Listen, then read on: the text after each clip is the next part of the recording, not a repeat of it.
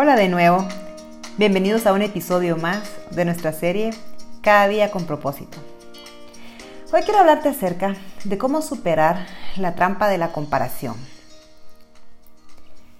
Hoy en día vivimos en una cultura de éxito instantáneo, redes sociales, cirugías plásticas, celebridades, followers y una competencia feroz por destacar del montón. Entonces es muy fácil caer en la trampa de la comparación.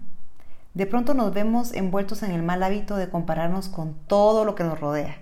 El carro, el pelo, la casa, el trabajo, la pareja, los hijos, las notas, los diplomas, etcétera, etcétera. Pero Theodore Roosevelt solía advertir sobre el peligro de vivir así. Él dijo, la comparación es la muerte del gozo. Sabes, la comparación es el ladrón número uno del gozo, porque nos deja sintiéndonos inadecuados, resentidos y deprimidos. Pero más importante aún, la comparación es un ladrón de sueños, porque nos distrae de nuestro llamado. Es decir, si estamos ocupados tratando de ser alguien que no somos, va a ser difícil enfocarnos en nuestro propósito, ¿cierto? Bonnie Ware es una enfermera australiana que trabajó por ocho años en cuidados paliativos. Durante estos años entrevistó a más de 100 pacientes desahuciados y les preguntó qué hubieran hecho de modo diferente en sus vidas. En su libro Los cinco principales remordimientos antes de morir, la autora nos comparte que el arrepentimiento número uno que escuchó en sus pacientes fue, ojalá hubiera tenido el coraje de hacer lo que realmente quería hacer con mi vida y no lo que los otros esperaban que hiciera.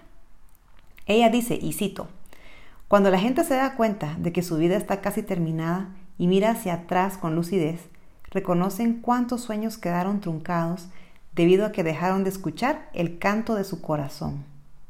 Hermoso, ¿cierto? El canto de tu corazón. ¿Lo conoces?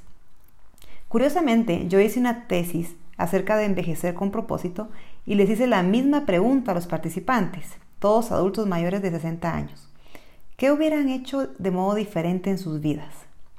Uno de los participantes, de 74 años, me compartió la siguiente perla de sabiduría. Él dijo, me hubiera gustado preocuparme menos por cosas sin importancia y disfrutar más mi vida. Y luego continuó, cuando tienes 20 años, te preocupas por lo que los demás piensan de ti.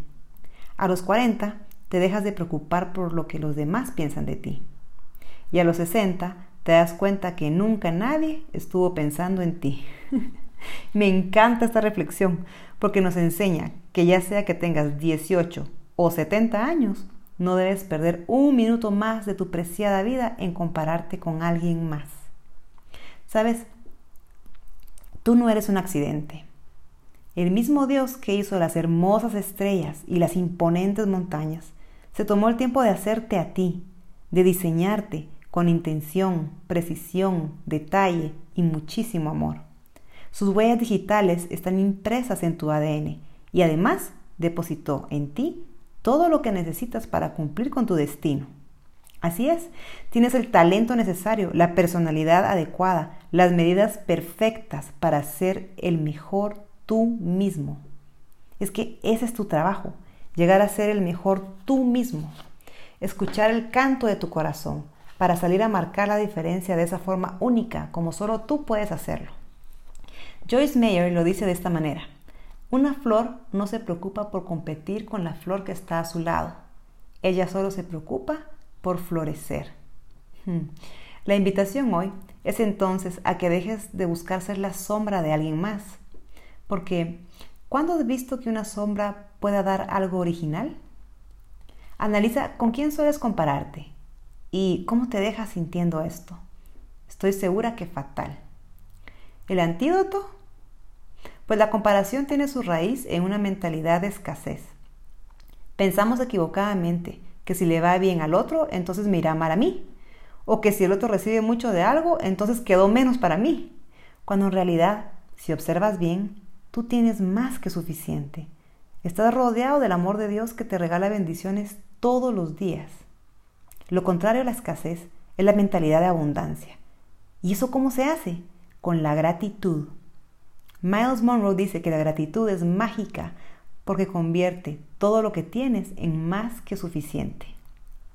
De ahora en adelante, cada vez que te sorprendas comparándote con alguien más, elimina esa mentalidad de escasez y empieza a agradecer toda la abundancia que hay en tu vida. Aprecia los milagros en las pequeñas cosas. Todo, absolutamente todo lo que tienes es un regalo de Dios, porque Él es un buen Padre que quiere que vivas una vida buena, feliz y abundante. El antídoto para la comparación incesante es la gratitud constante.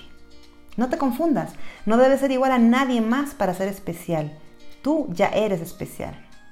Rick Warren dijo algo que me encanta acerca de la comparación y con lo que quiero cerrar.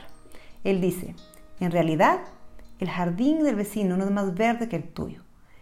El jardín más verde es aquel que se riega, se cuida y se abona.